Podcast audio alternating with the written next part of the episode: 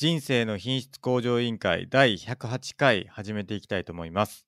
私はすけさん1984と申しまして、えー都内でエンジニアをしております。で、趣味は、えー読書って言ってるんですけれども、最近はですね、結構技術書とかを読むことが多くてですね、今はですね、あの読んでるというか勉強してるのが、えっ、と、プログラミングコンテストチャレンジブックっていう本がありまして、まあ、このアルゴリズムをしっかり勉強していこうということで、アットコーダーとかでもですね、しっかりスコアを出したいなと思って、この辺を勉強したりしてます。あと、42東京という エンジニア養成スクールにですね、通ってまして、あそちらでですね、あの最近はシェルを作る課題をやったりなんかしてて、結構充実した日々を送っております。で、えっ、と、バイブルはですね、1日外出力班長となってますので、どうぞよろしくお願いします。はい、D マゴットです。関東のとある会社で会社員やっております。哲学が大好きで、大学も哲学で卒業しました。最近はドラーにとハマりしております。格闘技が大好きで、グラップリングっていう格闘技やっております。そして人生の目標は悟りを開くことです。よろしくお願いします。よろしくお願いします。えっ、と、そんな2人でですね、時にゲストの方をお呼びして、えーどうすればですね、人生を豊かにできるかということを 議論して、えー答えを導き出していく、そんなポッドキャストになっております。お便りの方をですね、募集しておりまして、えー、ツイッターの方で、えーと、シャープ i q o l とつけてですね、つぶやいていただければ、お便りとしてご紹介させていただいて、えーと、議論させていただければなと思ってますので、えーぜひですね、あの、ツイートをしていただければと思います。で、匿名でですね、あの、投稿することもできまして、質問箱の方でですね、あの、投稿していただければ、あの、匿名で質問いただくこともできるので、そちらも合わせて、えっ、と、投稿いただければと思います。で、YouTube の方で、えっ、と、ライブ配信をしてまして、えっ、と、毎週水曜日の夜9時ぐらいからですね、あの、ライブ配信の方を行ってますので、えーよければですね、そちらライあのリアルタイムで見れることがあるできるので、そちら見ていただければなと思います。で、最後にですね、公式サイトの方が、えー、scrapbox.io スラッシュ IQOL という公式サイトの方でですね、各回にどんな内容を話したかということを、えーまとめてますので、そちらにもですね、あのあ合わせてあのご覧いただければと思います。以上ですかね。はい、はい、じゃあ今日もやっていきたいと思います。はい。ちょっとね、あの僕髪の毛がすごい伸びちゃって、今週切りに行こうと思ってるんですけど、孫さん散髪行ってますか？僕言ってますね、普通に。あの緊急事態宣言出てからも行ってます？そうですね、そんな影響なく言ってますね。あ、そうですか。はい。あの僕もだいぶ前に行って以来行ってない、多分年末とかかな、多分年末以来行ってないんですけど、ずいぶん伸びちゃって、はい。あのもうさすがにちょっと緊急事態宣言ですけれども、まあ行こうかなと思ってます。うん。なんかいつも言ってるこう、あの、美容院なりが閉まってるとこあるんですか？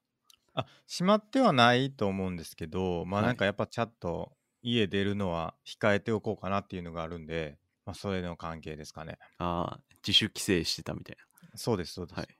どうですか、孫さん。家出て、出てるっていうか、この前旅行行ってましたもんね。そうっすね。まあさすがにこう、誰かとこう、ご飯とかないですけど、はいはいはいはい。一人でどっかうろつくのは、まあたまにやって。あそうですかはい。はいはい。僕もね、近所散歩するぐらいはやってるんですけど、ちょっとご飯食べに行ったりとかは控えてたりするんですよね。はいまあ、早く閉まっちゃうっていうのもあるんですけど、そうっすね。うん。だから、結構困ってるというか、まあ、電車とかもほとんど乗ってない、というか乗ってないんじゃないかな。一回も。へえ緊急事態宣言出ててからは一度も電車にも乗ってない気がします。はいあ、いや、一度乗ったか。一度乗ったかもしれないですけど、ほとんど乗ってないですね。ね、もうだいぶ長いっすよね。2回目のやつ出てから。そうっすね。いつでしたっけ？あれ、1月の最後とかでしたっけ？だった。か中もしれないです旬ぐらいか。はい。ですよね。はい。結構もうみんなどうどうしてるんだろうと思いますけど。そうっすね。やっぱり僕はこうなんかそれこそ3密になることとか大人数で喋って解釈ととかそういうリスクの高いことは避けてますね。うん。はい。まあそれ以外は普通にはいはい。いクラップリングとかは行ってんすか？言ってますね。大丈夫なんすか？いやー、そうですね。まあ、そんな不特定多数みっちりなではないんで。まあまあまあはい。まあ、まあ、一応、言うて近いですよね、距離的には。そうですね。近いです。一人になったら終わりですよね、でも、おそらく。まあ、でも、行かなかったら、はい。またこう、メンタル的にも落ちてくるんで、あのーまあ、どっちを取るかみたいな感じですよね。なるほど。はい。なるほど。確かに。僕は全く行ってない、行ってないですね、どこにも。はいうん。まあ、でも最近人数、感染者のはいはい人数も減ってきたのはありますよね。そうっすね。あはいそれは良かったなって思いますよね。はい。僕だからずーっと家の中いるからちょっとやっぱさすがになまってくると思うんですよねはい。だからヨガをねできるだけ僕はずっとやろうと思ってるんですけどヨガやってますけどはい。最近ねそのヨガヨガっていうかその僕やっぱ長座前屈とかはい。あの立った状態の前屈とかそんなに得意じゃないんですけど前も言いました体硬いっていう話で孫さんも硬いじゃないですか床手つかないですよね多分使わないですね、ほとんど。はい、多分。なんかあのやり方このあの調べててつい最近はい。なんか股関節から曲げるのがいいみたいですねどうやらうん。知ってました、いや、知らないです。股関節を曲げた状態要は膝、ま、曲げるじゃないですか膝曲げてはい。膝曲げて膝のももとお腹をくっつけることができると思うんですよね、はい。あの立った状態ではいはい。でそこからお尻をこう後ろに下げていくまあちょっと何か持たない持たないといけないですけどあの椅子とかの背もたれ持った状態でちょっとスクワットするみたいな感じで足曲げてで、はいももとお腹をくっつけるんですようん。でそこからお尻を後ろに引いていくってやるとちゃんとこう股関節からあの曲がれててそれを練習するとねあの柔らかくなるみたいですよなるほど。あの長座前屈ってあの長座前屈ってあの座った状態の前屈も同じらしくてはい。体操座りして体操座りした状態だとお腹ともも裏くっつくと思うんですけどももの裏じゃないももももがくっつくと思うんですけどはい。その状態からお尻でこう後ろにこうずりずりずとこうお尻を後ろに下げていくと多分途中で止まると思うんですけどはい。その状態をキープするようなストレッチをやるとだんだんこう曲がるようになってくる、うん。とにかくこう背も背背中がこう曲がってるというかそのなんて言うんですか座骨？座骨じゃ骨盤？はい。骨盤が後ろに後傾してる状態でいくらやっても意味がないっていうのをうん。見ました、なんで骨盤をできるだけこう曲げる？骨盤からこう曲げていくような感じで練習するといいみたいなんでぜひ皆さんもやってみてください。あの、この前テレビで衝撃的な情報を見たんですけど、ストレッチで、こう伸ばした状態で1分弱固定するのは、はいそれ逆に悪いらしいですね、え体に。そうなんですか。あの、どこう、どういうのがいいんですか？体を動かしながらやるのがいいらしいですよ。へだから、そのの伸ばした状態でキープはまずいらしいです。うん。あそうなんですか、はい。ちょっと揺らしながらとかやった方がいいあ、その方がいいらしいですね。へえそれはどういう理由屈なんですか？なんか、いろんな論文を見たら、そのキープしちゃうと、逆に関節が弱くなっちゃって、そっから練習を始めると、怪我のリスクが高くなるらしいです。なるほど、はい固まっちゃうってことなんですかね？その伸びた状態で緩くなっちゃって、関節が。うんなんかそれで逆に怪我しやすい状況になるらしいですね。ああ、はいなるほどそう運動しなければいいんですかね、あー、ちょっとそこまでは分かんないですね。うんはいストレッチだけっていうかそうですね。ちょっとそこは分かんなかったです。うんとかだったらいいのかもしれないですけど、僕はストレッチだけやってますからねはい運動。そうですね。はい。まあでも確かにあんま良くなさそう伸びちゃってなんか良くなさそうな感じははい。しますね。だから僕も練習の前は、こうん。う、体を動かし,、動かしながら、ストレッチしてます。はい。ストレッチやっぱいいなと思ってあのーちょっと体調崩さないようにね皆さんあのいろいろ工夫しながらやっていければなと思います、ね、はい。はい。じゃあお便りいきましょう今日の。お便り、じゃあ、1通目いきます。え1つ目、えー人生の大事なことを全部やってますやんとのことです。ですか？あの、ここちらは、えっとですね、あのー、ツイッターでいただいたんですけど、えーバイソンホールディングス CEO のナンリ様より いただいたんですけど、れははいちょっと笑うとこちゃいますい まあ、以前出ていただいたはいナンリさんですね。はい。もう彼は CEO ですか？そうですね。まあ、その、自分ができることに集中しようっていう話をツイートしてて、はいはいちょっと僕がそのまさにアドラー心理学ですねっていうのを突っ込んで、うんこれエピソード97で話してたんで、ぜひお聞きくださいって伝えたところ、はい。えー人生の大事なこと全部やってますやんと、はい。お褒めの言葉をいただいたという流れですね。いや、ありがたい。ありがたいです。はい。僕はストア哲学ですねって言った、ストアですねって言ったら、かぶせるように孫さんがアドラーですね 僕のやつが完全に書き換えせ書き消されたような感じになっちゃいましたけどね。はい。まあ、などうですか、それにンニさんは、ちょっとアドラーにご興味があったようで、いや、別にそこ競争するとこじゃないですからね。はい。多分同じこと言ってるはずなんで、はい。もともとのツイートどうなんでしたっけ？あー、ちなみにこれ読んじ読んじゃっていいのかな？じゃあ読みますか。えーまあ自分ができ公開されてますからね。そうですね。読みますと、自分ができることはに集中する、コントロールできないことに多くのマインドシェアを取られることがある。例えば仕事上での問題、自分ができることをやり尽くしたが、解決には他人の、他の人の意思や意思決定や時間が必要な場合だ。他人や時間はコントロールできない、できることに集中するっていうことを、えー、ナンリさんがおっしゃってまして、うん。そこでスケさんがストアですねと突っ込んで、僕がアドラー心理学ですねと突っ込んでっていう流れですね。なるほど。はいこれ、エピクテトスの考え方ですね。そうですね。完全に、はい。あの県内のことに集中しようっていうことだと思うんですけどね。はい。アントラーではどう言ってるんでしたっけ？アドラーでは、まさに課題の分離じゃないかなと私は思って、ああ、なるほど。そういうことですね。はい。まあ、その問題は大の問題であって、まあ、自分があの勝手に首を突っく突っ込んでいくんじゃなくて、自分ができるアプローチを、まあ、できる範囲でやるっていうはいはいはい。な課題の分離っていうことじゃないかなと思いました。るほど。はい。間違いないですね。はい。はい。この前こんな重かったかなっていう感じなんですけどね。あの全く操作できなくなってる。なんか OBS 重いんですかね、今。うん、OBS 重いのかもしれないですね。はい。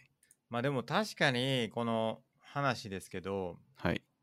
うん、自分のことに集中するしかないっすよね、実際ね。まあ、何事もそうっすね。うん。他の人のこととか、コントロールできない、アンコントローラブルなことにこう気を揉むとちょっとやっぱり厳しいんで、はい。そこをやっぱりちゃんとやらないといけないなって思いますね。はい。うん、これはでもまあ何度も言ってますけどね、我々ね。はい。ということで、まあ結構いろんなところで人生の大事なことやってると思います、僕らのポッドキャストね。はい。はい。ありがとうございます。これお便りじゃないですよね、多分ね。勝手に拾ったやつですね、孫さんは。そうですね。で、まあ、あの、お褒めの言葉いただいたんで、ああ、素晴らしいね。あのお便りとさせていただきますと、あありがとうございます。お伝えした上でご紹介させていただきました。いや、ありがとうございます。はいまあちょっと聞いていただいてるかわかんないですけど、あの人生で大事なこと結構やってるんで、はいお願いしますね。そうですね。はい。じゃあ次のお便り行きましょはい。えー、じゃあこれも私読みますね。う。はい。えー公演での弁当について、ぜひ感想をお待ちしておりますということで、うん私、あの、100リストで宣言してた、公演ではい弁当をやったんですよ。あの、練習行った後、昼、あの、サンドイッチを買って、はい。それで公園まで歩いて、ベンチに座って食べるという。おお、はい。どうでしたか？なんか開放的でよかったですね。なるほど。しかも結構、まあ、公園にも人がいて、子供か、あとお年寄りかみたいな、その中紛れて食べていました。なんかありました、あ事件はー、。事件。事件は特になかったですね。子供が寄ってきて、なんかこう、はい。鬼滅の刃の敵、鬼滅じゃないのかな？わかんないけど、敵の役やってほしいとかそういうことなかったあですか？あ、そういうことは一切なかったですね。なかったですか、はい。浦島太郎の亀みたいにこう棒で叩かれるとかなかったですか？えーそういうことはなかったです。なんか、はい 鳩とかいたんですか？公園に。ハットは結構いて、はい。まあ、ちょっと狙われたら嫌だなと思ったんですけど、はい。無事狙われずに。あのーサンドイッチだからちょっとパンの切れ端とかはい。あげたりしたんですか、いや、あげてはしてないです。あれあげるのっていいんですかね？どうなんですか？いやー、ダメ、よくないんですか？ダメだと思いますね、多分。絵付けは。絵付けはダメだと思いますね。なんか僕もかあのよく行くあの河川敷にね、おっちゃんがパンあげてますよ、鳩に。はい。だから、それか知らない、それだからか知らないですけど、めちゃくちゃ鳩がいっぱいいて、はい。すごい怖い怖いですもん、ちょっと 通るの。鳩いっぱいすぎて。そうですよね。うんダメらしいですね、本当は。そういうの。あ、絵付けやっぱ良くないんですか、はい。なるほど。公園ね、はい。どれぐらいの広さの公園ですか？あの、結構でかかったですね。まあまあ有名な公園。まあまあ有名なのか、えー。有名というか大きめの。なんか、はい。あれですか？普通のその児童公園っていうかその滑り台とかがあるとかブランコがあるとかそんなあ感ーじの公園ではなくてですか？遊具はちょっとだけあったかもしれないですけど、でもなんかもっともっと広い公園で、逆になんか小さめの公園で一人食べてたらちょっとこれ完全不審者だなと思って、あそういうことですか、はい。ある。ちょっといいとこ狙ったんですか？わざと大きめなとこ狙っていきました。あそうですか、はいそれならいいかもしれないですねそうですね。なんかなんか僕もはいどうぞどうぞなんか小さめな公園で食べてたらなんか怖くないですか？いや怖いですで、すよね。ええ だからちょっとあえていろんな人がいそうなところに紛れて食べました。でも逆にちっちゃいところで夜中3時とかにはい。ちょっとやってみてほしい それ警察通りかかっないですか？絶対職質されそうだな。めちゃくちゃ怖くないですか？怖いですね。なんか夜3夜中3時にちっちゃいほんまにちっちゃい公園ってあるじゃないですか。なんかはい。ブランコ1個があるぐらいかぐらいのちっちゃい本当にワンルームぐらいの公園はい。あるじゃないですか、あそこほんと人いないと思うんですけど、はい。そこで孫とさんがなんか街灯にちょっと照らされるか照らされへんかぐらいの感じで、はい。サンドイッチはい。ひたすら食べてたら怖くないですか？怖いっすね。やってほしいですこれ幽霊がいるぞって話題になる。笑いになるかもしれない、はいちょっと近所の人はちょっと嫌かもしれないそうですね。まあ、もうちょいそうあったかくなってきたらね夜も行けるかもしれないですけど。いあや。でももだからやっぱ夜って怖いですよね夜ってなんか、はい。ちょっとありえないことやってると怖いですよねなんかそうですね。こんな夜中になんでっていうことをやってるとやっぱ怖いはい。怖いし怖いですよねなんかねそうですね。なんでわざわざっていうありますよねなんかそういうことないっすか？夜中歩いててとかでえなんでこんなとこではい。こんなことやってる人がいるんやろっていう、うん。例えばそうですねそういうの出。くわすと怖い怖いです怖いっすね。うんなんかたまにねやっぱこれ僕ホラー番組じゃないんであんま言うのよくないですけど、はい。やっぱ寝てて夜寝ててあのマンションのドア開いたらしょどうしようってよく思うんですよ、ね、はい。鍵かけたかなみたいなんで怖くなってちょっと見に行くことよくあるんですけど、はい。めちゃくちゃ怖くないですか？もし鍵開いてて、はい。夜寝てて誰か入ってきたら怖くないですか？ああ、怖いっすね。家にマンションに、ねはい。めちゃくちゃ怖いなと思って、はい。いつもそれ怖いなって思うんですけど、でももしですよ家の中入ってこなかったとしてもなんか廊下歩いてたら怖くないですか？なんか廊下？知らん人が、うんマンションの廊下とかですか？マンションの廊下その階の人でもない人がはい。歩いてたらそれはそれで怖い怖いっすね。はい。怖いなとうん思って、。確かに。うん。何の話でもなんないんですけど、はい。怖い怖い話したいわけでも何でもないんですけど、はい。こ今ふと思い出したんでちょっと怖いなって思う。なんかやっぱ夜一人でこうエレベーター乗るのとかも結構怖い怖いですよ そうっすか。やっぱり。怖くないですか？いや、僕あの、格闘技ができる成人男性なんで、いやそういうことじゃないですよ。そういうことじゃないです。それはなんか幽霊的な怖さですか？そう霊的な怖さ霊的か。な。んか、え霊的な怖さです。霊的な怖さは最近抱かなくなってますね。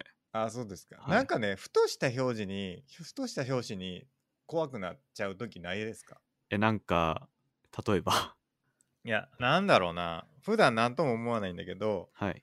なんかふと夜中一人でお風呂入ってたりとかしてちょっと怖いなとか。あなんか思う時が来る時があるんですよね。たまにそういう時がー、ね、はい。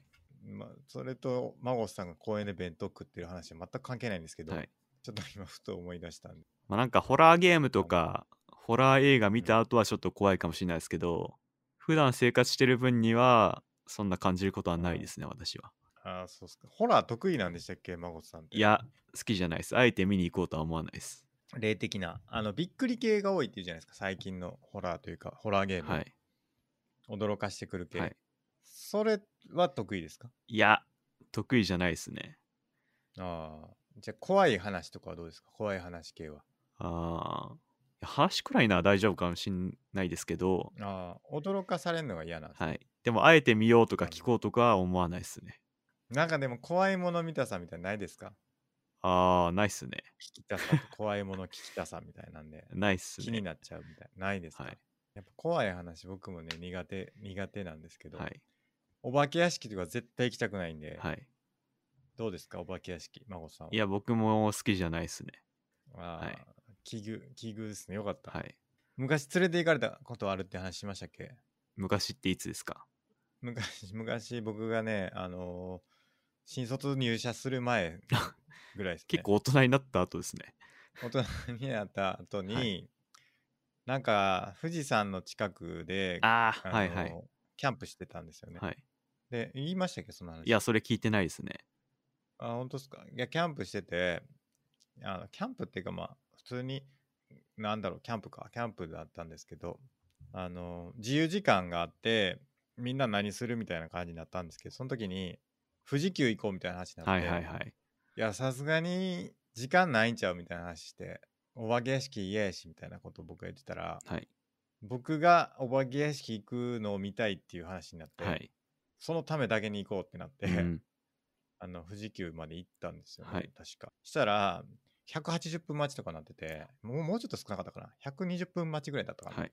で、あのー時間がないっていうんで、行かなかったんですけど、結局。はいもう本当富士急行って帰ってきただけの自由時間の過ごし方になったっていうのがあって、はいでもそれぐらい僕行きたくないんですよね。それぐらいっていうか、まあ、めちゃくちゃ痛くなかったのに、なんか無理やりじゃないけど、半ばこう強引にですね、連れて行かれて、はい。嫌やなって思ったっていう話なんですけど、はい。うん、そういうこともありまうしたね。ん。なんか結構、なんでちょっと、富士はい急のお化け屋敷ってガチっていうのは聞いたことありますよ。いや、怖いですよ。見た目からして怖いですよ、多分。はい。なんか、病院かなんか、本物の病院使ってるんですよね、確かあそうなんすか昔の。で、なんか見たことある気がしますけどね。もともと病院だったという話を見たえー気がする。ちょっと、あれだ。ブラウザがもう重すぎて、もう検索できない。後で貼っとこう。ということでね、あの、あまり、はい。マゴトさん、そうやってちょっと、こうね、弁当食べるのもいいですけど、みんなちょっと怖がってるかもしれないんで、気をつけてくださいねってはいいうですかね。絶叫戦慄迷宮。これか。はい、戦慄迷宮。はい。うん。あちょっと僕は昼で大きな公園をうん基本で、まあ今後やるとしても。何が良かったんですか？何が良かったんですか？それなんでやりたかったんでしたっけ？え、なんかでやっテレビで見かけてねはい。テレビでそれ僕も一回やってみたいみたいな。はい。ちょっと何が良かったのかちょっともうちょっと詳しく聞かせてもらっていいですか？うーん。なんか開放的なのが良かったかなみたいな。開放的、こうなんか、外の空気を吸いながら、うんえー広い空間で食べるっていうのが新鮮だったかなとは思いましたね。あーピクニックみたいな感じですか？言ってみれば。あ、まさに、その昔小学生のピクニックで、大きな公園までピクニックみたいのして食べたなみたいな思い出しましたね。あーじゃあ今度はその山登って 出た。ビニールシート引いてそこで食べてみるってどうですか、ちょっと山登りが景、色見ながら。山登りが嫌ですね。でも開放的な気持ちになるかもしれないですよ。その結構高い山登ったら、はい、あの見下ろす感じで景色も良くて、で開放的な気持ちになってお弁当食べれると。あーちょっと宗教上の理由で山登りが、えでも山登りはあの、ま、あくまで手段であって目的ではないんで、はい。あのはい山登りは、まあ、ややるしかないんですよね、それは。やるしかない。まあちょっと手段だとしても宗教上の理由で山登りができないんで、いや、でも一回やってみた方がいいと思うけどな、真央さんは。山登り。もうちょっと一回行きます？一緒に。一緒に。山登り。ええ。嫌だ高尾さんな。行きます？じゃあ登りとしたら、高尾さん。高尾さん、高尾さんみんなで。ちょっと高尾山登って僕も行ったことないからどんなとはいこか知らないですけど、そこであの風呂敷に包んだお弁当というかおにぎりをね頬張ってはい。で帰ってくるとでお風呂入って温泉入って、サウナ入って帰ってくる なるほど。山頂で将棋してもいいじゃないですか吹っ飛ばされそうだ。全然駒が。風ふまあ吹いたら確かにビヤーって全部どっか行っちゃいました。まあでも開放的って言ったらまあ山登りぐらいしか思いつかないですけどね公園以外だと、まあ、ちょっと一つ問題なのが、最近練習しすぎて膝痛くて、え大丈夫ですか？ちょっと山登るとひ膝が もうすぐ爆発しそうなんで、まずいっす。そんなに？そんなにやってんすか？もうやばいですか？それは。ちょっと、ちょっともう今なんかこの前はい、月曜なんかそのお弁当食べに行く前プロにボコボコにされて今でもちょっと首痛いですからね。プロに、プロとスパーリングしたってことですか？そうです。はいえ、大丈夫ですか？まあでも軽症なんで大丈夫です可愛がりってやつですか？可愛がり 首ひねられましたね やば、やば。僕やったら死んでんちゃうかな、それ。下手したら。はいポキーって。危ないですね。無理しないでくださいね。本当に。はいはい公園で弁当食べるのも命がけですね。まあとりあえず100リストはこなしましたということですねはい。はい。じゃあ次のお便りいきますね。はいえーっと、これは、あの、一連のツイートがあったんで、ちょっとそれの IQ でついてたんで、紹介するんですけど、えーっと、どれだっけ？これだ。えー試しに10個ぐらい習慣化に挑戦してみたけど、3つに限定している時よりも全体達成率が悪いと。3つも達成できていない。個人差ありそうだけど、一個一個への認識が薄まるのかなと。ただ人生の品質向上委員会というポッドキャストでやっているような今年やりたいこと100ややりたい100のことのような長期的な微ブログのような機能あっても良さそうかなと思うということでですね。あの以前出ていただいたあの、はい。鈴木健二さんっていう方のアプリの宣伝ですね、はい。これ多分。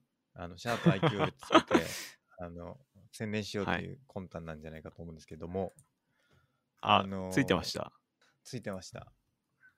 へあの30日間チャレンジするっていうアプリを作らせていて、まあ、そこにですねあの何を30日間チャレンジするかっていうのを登録できると。じゃあ英会話とか体重計に毎日乗るとか、まあ、例えばそういうのを登録できるらしいんですね。はい。でそれを3つにしてる時と10個にしてる時でどう違うかっていうことを書いてるんですけど10個ぐらいあるとちょっと薄まってあの全体としては達成率が低くなってしまうから、はい。まあ、限定してた方がいいんじゃないかってことを書いてると。はい。で僕らは100個書いてるじゃないですか1年間ということで。はい。でしかもそれはちょっと違うのはずっとそれを100個全部続けるっていうよりかは一個一個はなんか達成したら終わりっていう感じですから、はまあ、ちょっとそこが違うのかなとは思いますけど。どうですか孫さんは？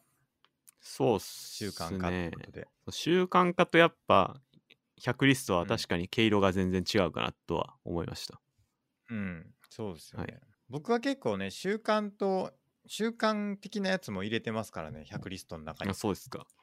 これを継続するみたいなやつ、英会話ずっと続けるみたいなのとか、習慣的に書いてるやつも入れてたりはしますね、100リスト。はい。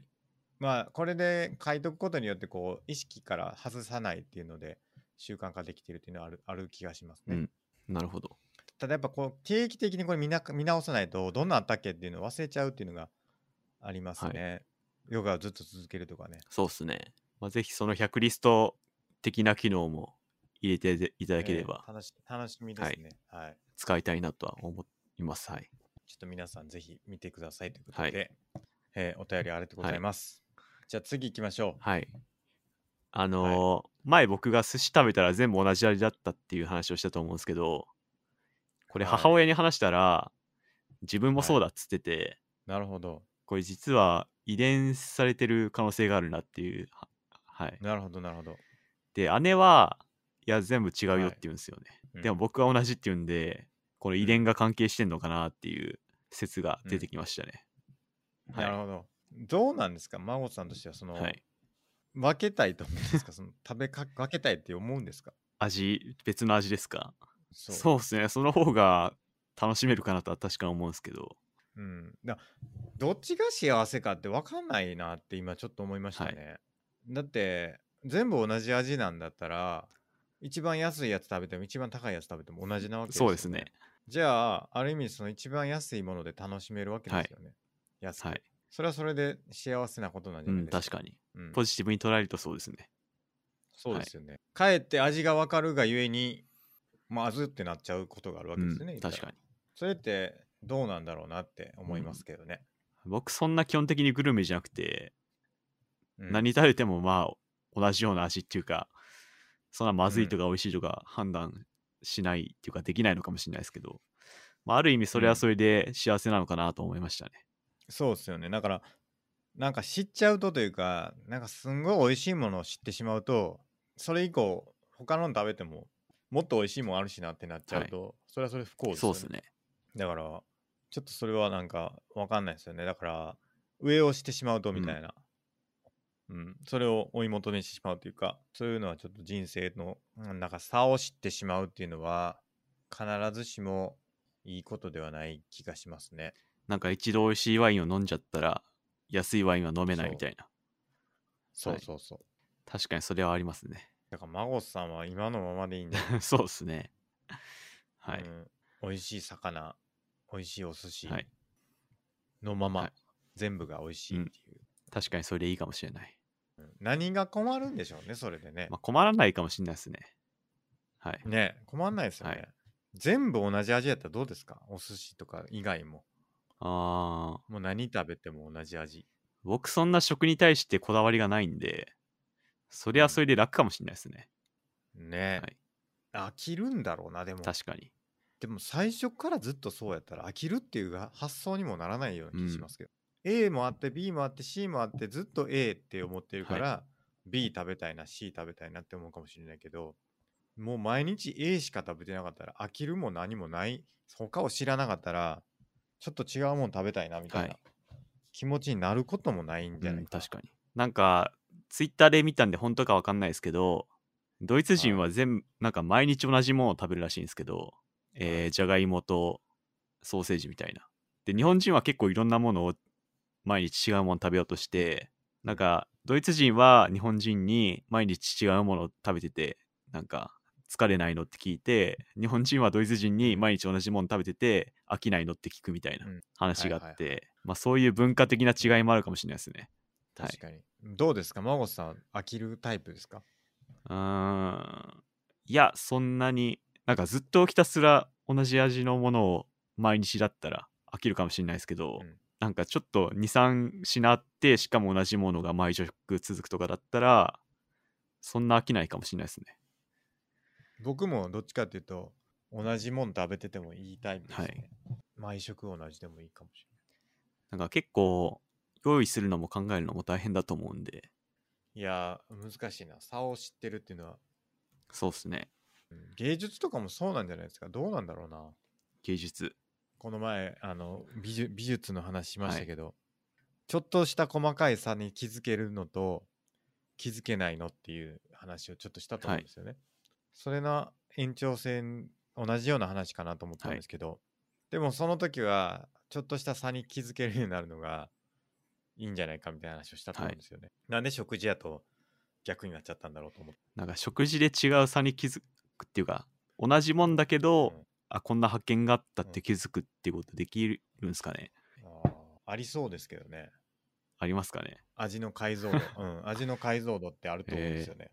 だから、なんか、それを僕できるようになりたいなと思うんですよね。なんか食べた時に、あ、これはかつおだしやなとかっていうの分かる人いるじゃないですか。あと、醤油入ってるなとか、みりん入ってるなとか、はい。そういうのが分かるようになると、なんかすごい美味しいもの食べた時に、家で作れるじゃないですか。はいそういうのできるようになりたいなと思いますね。なるほど。うんだから同じもの食べてても前気づけなかった味に気づけて、あ足りなかったんこれかみたいなって、家で試したらバッチリ試してうん。それになったはいわみたいなのは、まああるあるしそれが発見なんじゃないですかねうん、確かに。同じものそうっすね。それは発見できる楽しさみたいなのはあるうん。気がする、はい。でご飯との違いは高い安いっていうのがあるかどうかの違いはあるかもしれないですねなるほど。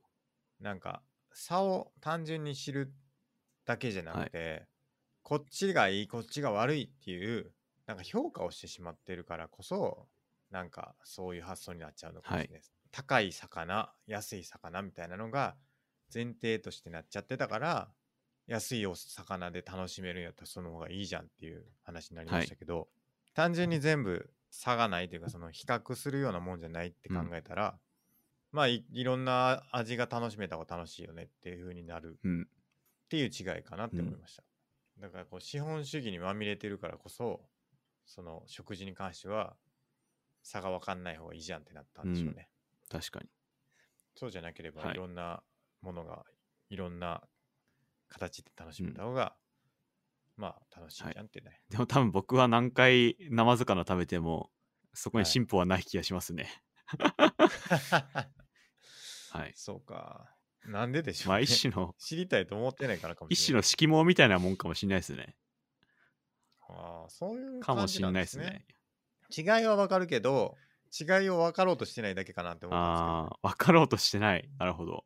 うん、別にそこに興味がなはいいというか、覚えようとしてないとか、そういうことはあると思いますけどね。まあ、それを意識してやったらなんか気づきあるのかなわかんないですね。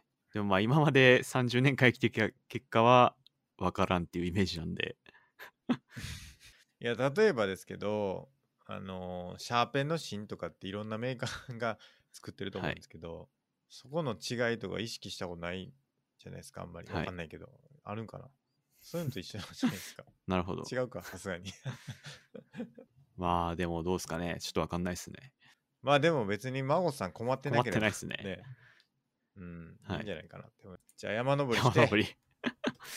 いろんな味のいろんな魚持って行って、山山の頂上でちょっとやりましょうか、その た食べ比べみたいな。いや、山登りしたくないまな。たでも、スケさんあんま山登りしてないですよね、実は。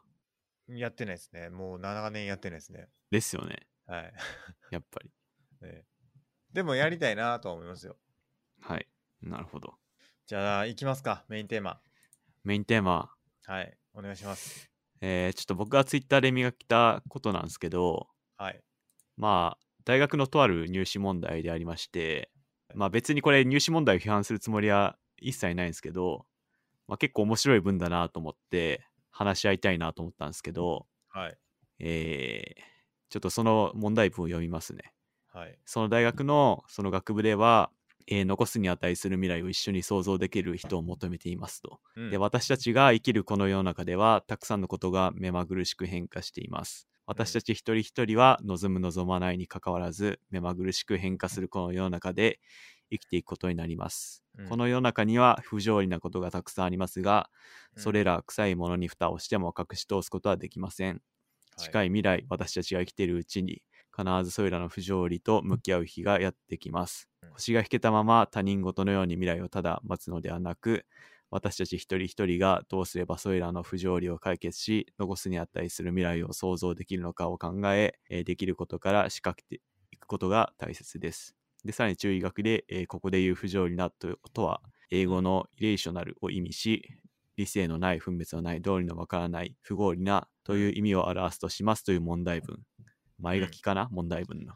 はい。はい。っていうのがありまして、まあ、なかなか結構、なんだろうな、興味深い文章だなと思って、なんか話したいなと思ったんですけど、はい。すけすけさん的にはどうですか？まあそうなんちゃうかなと思ったんですけど、なんか はい。特にこう気になることはなかったというかあ、、そうですか。まあそんなもんちゃうかなって思ったというか、まあそうやんなって思いましたけど、はい。なんかきなんか気になるとこありました？まあ、気になったのは、はい。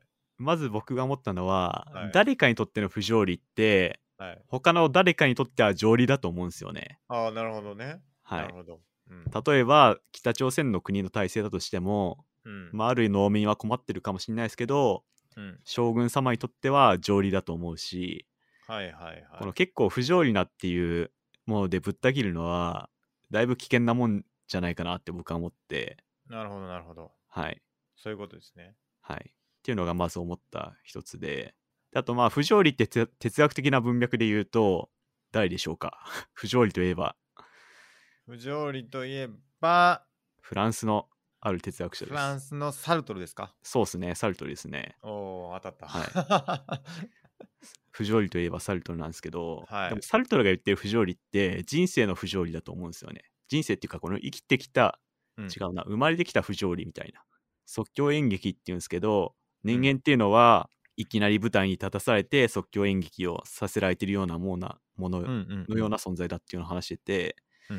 まあ、この社会に対して不条理っていうのを言うんじゃなくて、うん。生きてること自体が不条理っていう感じの意味合いがあるんですけど、まあそれだと確かにまあなんだろうな誰かにとっての不条理とか誰かにとっての条理とはまた違う次元の話になってきて、うん。まあ、でもこの問題文で言ってるのはこの社会的なこう条理不条理だと思うんで、うん。なんかそこをなんか考えるといろいろ面白いなと思いましたね。なるほど。はい。なんか僕の思ったことはなんかその不条理なことをただこう待つだけで受け入れることはやめようよっていうことなんかなって思ったんですけど、ね、はいはい。なんか別にそれを変えることはまあ別にやらなくてもいいかもしれないんですけどはい。何が起きてるのかとかそのうん。不条理な裏側には何があるのかとかはい。なぜそうなってるのかっていうことをしっかり考えてはい。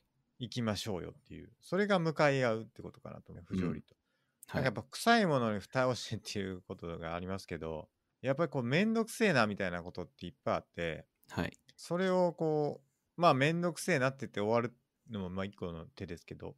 はい。うんなんかそれをこう考えるっていうのはやっぱ大事なことだ。うんそうっすね。うん僕は結構不条理に溢れてると思いますけどね割と世の中。じゃあ最近思った不条理シリーズなんかありますか？最近思った不条理なこと。はい。うーんなんかあるかな。僕一ついいですか？あるんかあるんですね。まあ ちょっとさあるんやな。はい。不条理でこれダメだなってまあぶった切るつもりはないですけどはい。最近確定申告の準備しにはい。話しましたっけこれ。話してないかな。で税務署行ったんですよ、はいはいはい。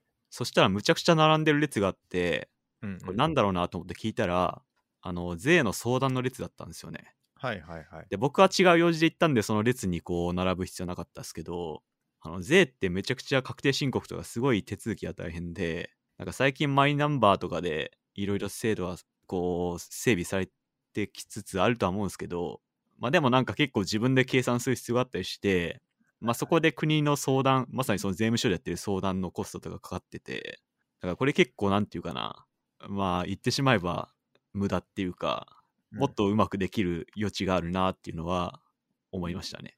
いやもうマジで役所の仕事ってもうもう細なばっかですよ本当に そうっすよ本当にね。はい。なんか役所だけじゃないですけどなんかちょっとなんかちょっとした窓口って大体そうですよねはい。なんか最近聞いた話だとなんかつ通帳の記帳とかもはい。したいって言って、はい通。帳記帳をしに行ったらなんかすごい番号待たされてでなんか足りひんかったとか、はい書。類足りひんかったとかでなんかなんて言うんですか？その何の手続きもできずに帰ってくるのにめちゃくちゃ待ったとかはい。なんかうまいことやったらそのもっとディスパッチしてもっと手前で弾けたやろとか、はい。まあ、多分結構そういうことっていっぱいありますよそうっすね。なんかそれも全部うまいことシステム作ったら税の計算もせずに勝手に引き落としてくれるみたいなこともできると思うんで、そうですてかそもそも記帳とかもはい。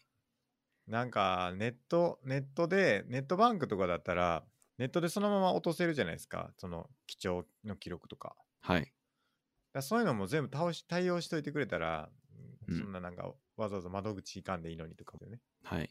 確かに、貴重、貴重は最近なんか重要度が下がってるっていうか、全部ネットで見れるからいいよね、みたいなそうそうそう感じになってますよね。なってますよなってますよはい。だからそういう系のことはいっぱい不条理っていうか不条理っていうかサボってんちゃうかって そういう感じしますけどねなんか、はい。サボってるやろっていうことだと思うんですよね、なんかはい。多分なんか事情がある場合もあると思いますよなんかすごく深い自由があるとかはい。まあもう100億回考えたとかもあるかもしれないですけどまあ割とみんな思っててはい。やってないってことも結構あると思うんですよね。うん。それは別にその日常業務その普段の業務の中でもあると思いますけどそのはい。普段みんなが生きていってる中であることとかでも多いと思うんですけどそういうことって。だそういうのになんかこうあこう当たり前やなって思って受け入れちゃうことってすごい多いですよね。はい。でもそこはやっぱりなんでなんて疑問を呈していく姿勢っていうのは、うん。僕は大事やと思いますけどねかなり、うん。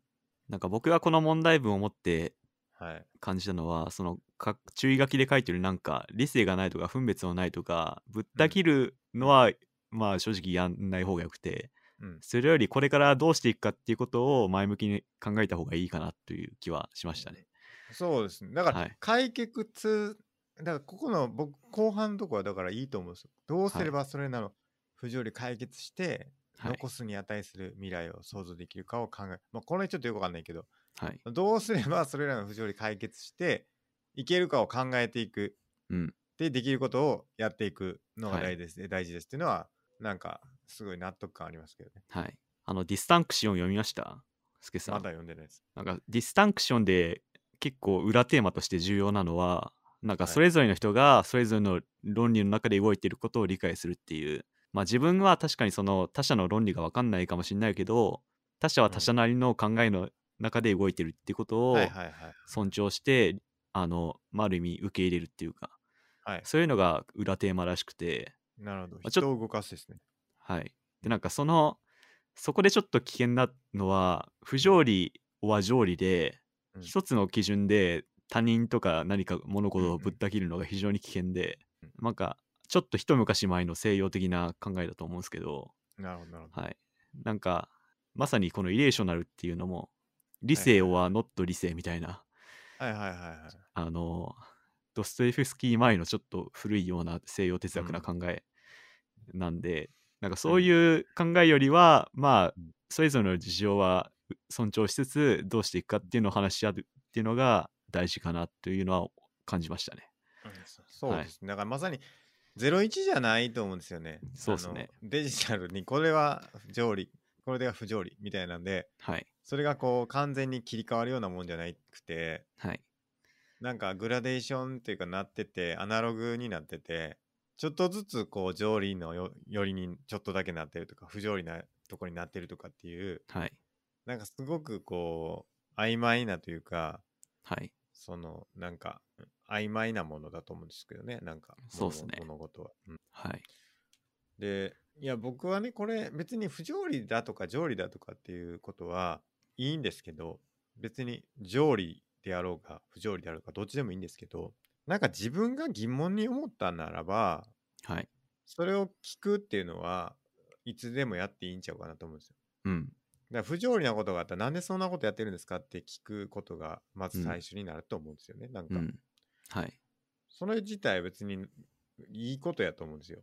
はい。だから、それに対して疑問を投げかけて、まあ、攻撃的になる必要はないんですけど、疑はい。問を投げかけて、それに対して答えが返ってくる。したら、それにすごくもっともな理由があるのかもしれないし、ひょっとしたらうん理由がないのかもしれない。でも、それはその人が知らないだけで、他の人が知ってるのかもしれないっていうんで、そのはい疑問を伝播させていったら、やっていったら、その答えを持ってる人がいるかもしれない。うんで、その答えを持ってるっていうことを突き詰めていくっていうのでもまずはいいし、じゃあ答えと思ってることがまたちょっと違うんじゃないかなって思ったらまたそれに疑問を投げかければいいと思うんですよね。で、はい。それをこう封殺してしまってなんでそんなことも知らんのってなるのは本当に良くなくてそういう疑問を持つ人がいるかもしれないっていうことでそれに対してちゃんと伝えられてなかったんだってことをあの理解してお互いにはい。あの意思疎通を図っていくっていうのがまあ大事だからなんかあらゆることに疑問を持ってそれを問いかけていくうんってことはまあすごくいいことじゃないですか。で最終的にそれに対して誰も答えられないそうしてる理由が特になさそうであってまあなんかもっといい方法がありそうなんだったらじゃあこっちにしますかっていうことになるかもしれないっていうので変えていけることもあるんじゃないかなって思いますね。うんあの、アドラー心理学ワンポイント知識いいですか？はい。あの、アドラー心理学的にはなぜっていう問いは、非難のニュアンスを含んでいて、回答が基本的にできないから、うんなぜじゃなくて、どうすればって問いかけるといいっていう話がありますね。どうすれば？はい。例えば？例えば、忘れ物をたくさんする子供がいて、なんで忘れ物をするのって聞くんじゃなくて、どうすれれば忘れ物を防げるかなって聞くっていう。ばはい。それ場合によりませんかね。そうっすね。場合によると思うんですけど、まあ、両者が、うん。それはいけないもんだって思ってるっていう前提があればいいかもしれないですけど、はいはいはいそうですね。はいなんかそれって多分なんか若干上下の関係があるからこそそう思えてしまうだけなんじゃないかなと思うんですけどね。と言いますと。いやなぜ何とかしたんですかっていうことに対してはい。例えば上司が部下に言ってるとするじゃないですか。はい。それってなんか責めてるみたいな関係になるじゃないですかどうしても。はい。でもそうじゃなくてそこに対等な関係ですよっていうことが前提としてあったら、うんいやこうだからですよって言って終わると思うんですよね。うん。なんかその先生と生徒みたいなのを暗黙的にこう上下の関係を意識してるからこそなぜというコミュニケーションをやめた方がいいっていうあ風に聞こえますけど、あ。はいはい。それがないっていう世界観においてはなぜって聞くことは全然いいことだと思うんですけどね。うん。まあ、多少確かにその、まさにそうやって、学校教育についての本だったんで、そううんいうはいはい意味合いは多少なりともあるかもしれないですね。うんはいいやなんかその褒めるとかとなんかちょっと近い考えの気がしたんですけどねはい。褒めるのってあんま良くないよねって話があるじゃないですかはい。それって裏側には裏う上下の関係があるから褒めるってあんま良くないよねっていうはい。ことだと思うんですけどなぜが良くないもそれと同じような？良くないというかなぜを聞くことは良くないとしているのは、うん上下の関係を意識しているからこそであっうんで、まあどっちが先か、まあ鶏が先か卵が先かみたいな感じはするか。はい。まあ文脈によるかもしれないですね。まあなんか書類にサインくださいって言われて、え、これなんで必要なんですかって聞くのであれば、まあそこまで非難のニュアンスはないかもしれないですけど、はいはいはい。まあ状況、文脈っていうのは確かにあるかなとは思いました。で、そうなんですよ。いや、なんか例えば、こういう手順でやってますっていうことに対して、どう、どう聞くんやろうと思って、どうしたらよかったですかって、いや、いや、どうしたらもこうしたらもこうやってるんですよね、みたいな話になって。なんか、まあこれこれが、なんか、んなんだろうな、ちょっと間違ってるっていう前提ですよね。はい手順が多いと思うんですけど、なんでやってるんですかって聞くよりは、どうしたらなんか短くなりますかっていうはいはいはい。の方がまいや、だあ、からやっぱ避難を含んでるからこそですよね。そうですね。はい。うん僕、なぜはかなり重要な問いだと思ってて、うん。ただあらあらゆる問題はなぜから解決できる気がするんですよね。ほまず疑問を持つところからだと思うんですよ。う。はい。で、それがないとなかなかこう前に進めないから、うん。僕がいろんなことを考えるときはなぜから考えることが多いですかね。うん。なぜそう思うのかとか、はいなぜそうしてるのかとか、なぜ問題が起きたとか。うんまあ、なぜを5回繰り返せって言いますよね。ほう初めて聞きました。あ、マジっすか、はいなんかよく、よく言うことで、なぜ、5回なぜを聞くっていうのがあるんですよ。えー、トヨタやったかな？なぜなぜ、なぜなぜ分析っていう。トヨタ式のなぜなぜ分析。1回目の、1回目のなぜ。機械が動かなくなったのはなぜ。うん2回目のなぜ。オーバーロードがかかったのはなぜ。3回目なぜ。十分に潤滑しなかったのはなぜ。4回目、十分組み上げられないのはなぜ。摩擦がしたのはなぜ？みたいなんで、あの、あの、どんどんこう深いところまで行くなるほど。1回目のなぜではたどり着けないものをどんどんこう深掘っていくことで本当の原因につながたどり着けるようになるっていう、へえ。だから再発防止策とか例えばあるじゃないですかなんかインシデントってはい。事件が起きた時にインシデントみたいなののレポートを考える時になんかこう本質的にというかなんていうんですかねその場当たり的な対応で再発防止をしてしまうことがあるんですけどそういうのも多分そのなぜっていうのが足りてなくて、うん。うんなんかダブルチェックをするとかなんかそういうことに陥ってしまいがちなんですよね。なんか誰々さんが間違えたからっていうので終わってしまうとじゃあ誰々さんが間違えないように他の人もチェックするとかっていうのにななってしまうんですけど、うんそこで終わるんじゃなくてなんで気づけなかったんかっていうのをもうちょっと深掘っていく、うんっていうことがなんか多分大事なんですよね。うんそこには多分すごく重大なヒントが隠されてるからやっぱりそういうので深掘っていくっていうのは僕はすごく大事だと思います。そのなぜも結構どうしてとだいぶ、あ、どうしたらとだいぶ近いですよね。そうですね。どうしたらですね、基本的に攻めるつもりはないっていうことなんですよね。はい。なんか、何が原因なんだろうっていうことを探ってるんですよね。はい。その人攻めるとかではない。なるほど。うん、だから不条理なことがあればはい。受け入れるんじゃなくてやっぱ疑問を呈していくっていうのは僕は大事かなって思ってますけどね。そうっすね。まあ、それで、まあ、その、ナンディさんの話に戻りますけど、自分がやっていくことをやっていくっていう、そうですね。はい、のが大事かなと思いました。そうですね。はいだからどうしても無理なことありますからね、はいやっぱり。そうっすね。コントローラブルなことあります。アンコントローラブルなことがいっぱいありますからね。はい。スケさん、不条理シリーズないっすか？最近家出てないですからね。家でなんかないっすか？まあ地震とかですか。地震、うん、地震かこの前でかい地震ありましたね。ありましたね。ね。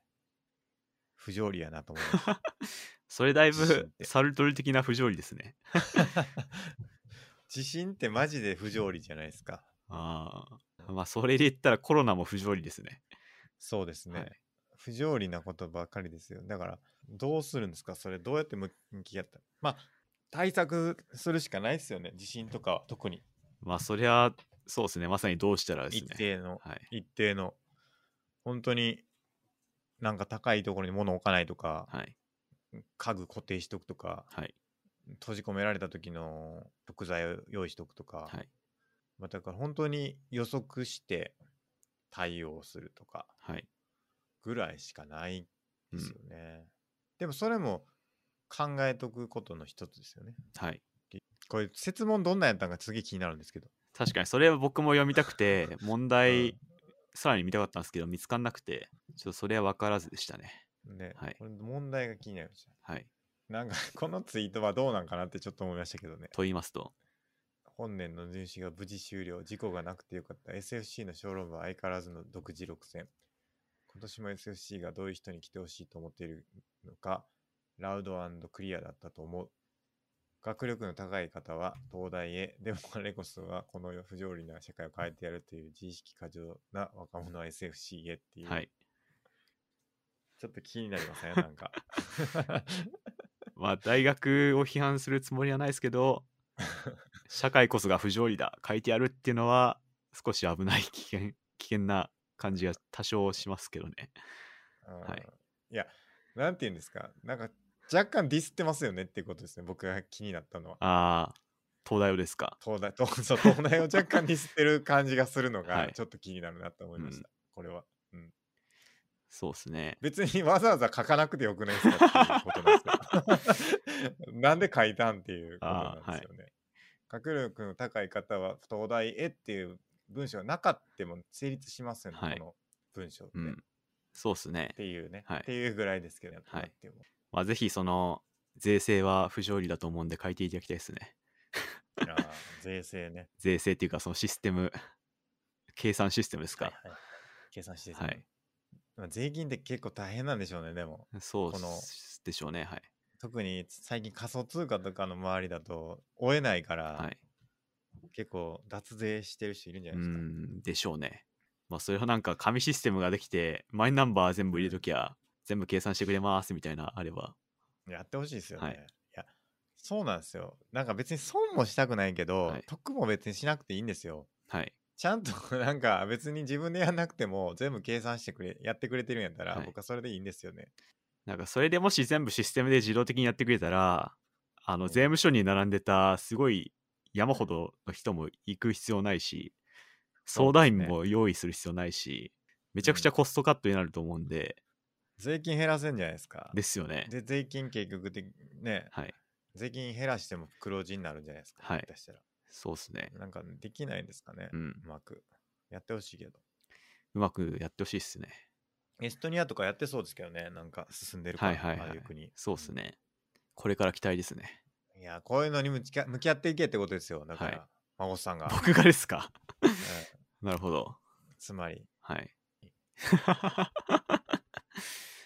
ぜひそういうとこ変えていってほしいですね。うんはい変え変えていくのは孫さんですよ。まあ、とりあえず今回提言するということで。はい。はいそんなとこですか、今日は。はい。はい。じゃあ、不条理に向き合って僕らも生きていきたいかないといけないですね。そうですね。はい。はい。じゃあ、本日は以上ですかね。はい。はい。この後は？はい、はいこの後は、あの、また、あの、山門さんがまたやっていただけるということでね、解説付きで、あの、今日もやっていきたいなと思いますんで、ぜひ見ていただければと思います。はい。はい、ご視聴ありがとうございました。ありがとうございました。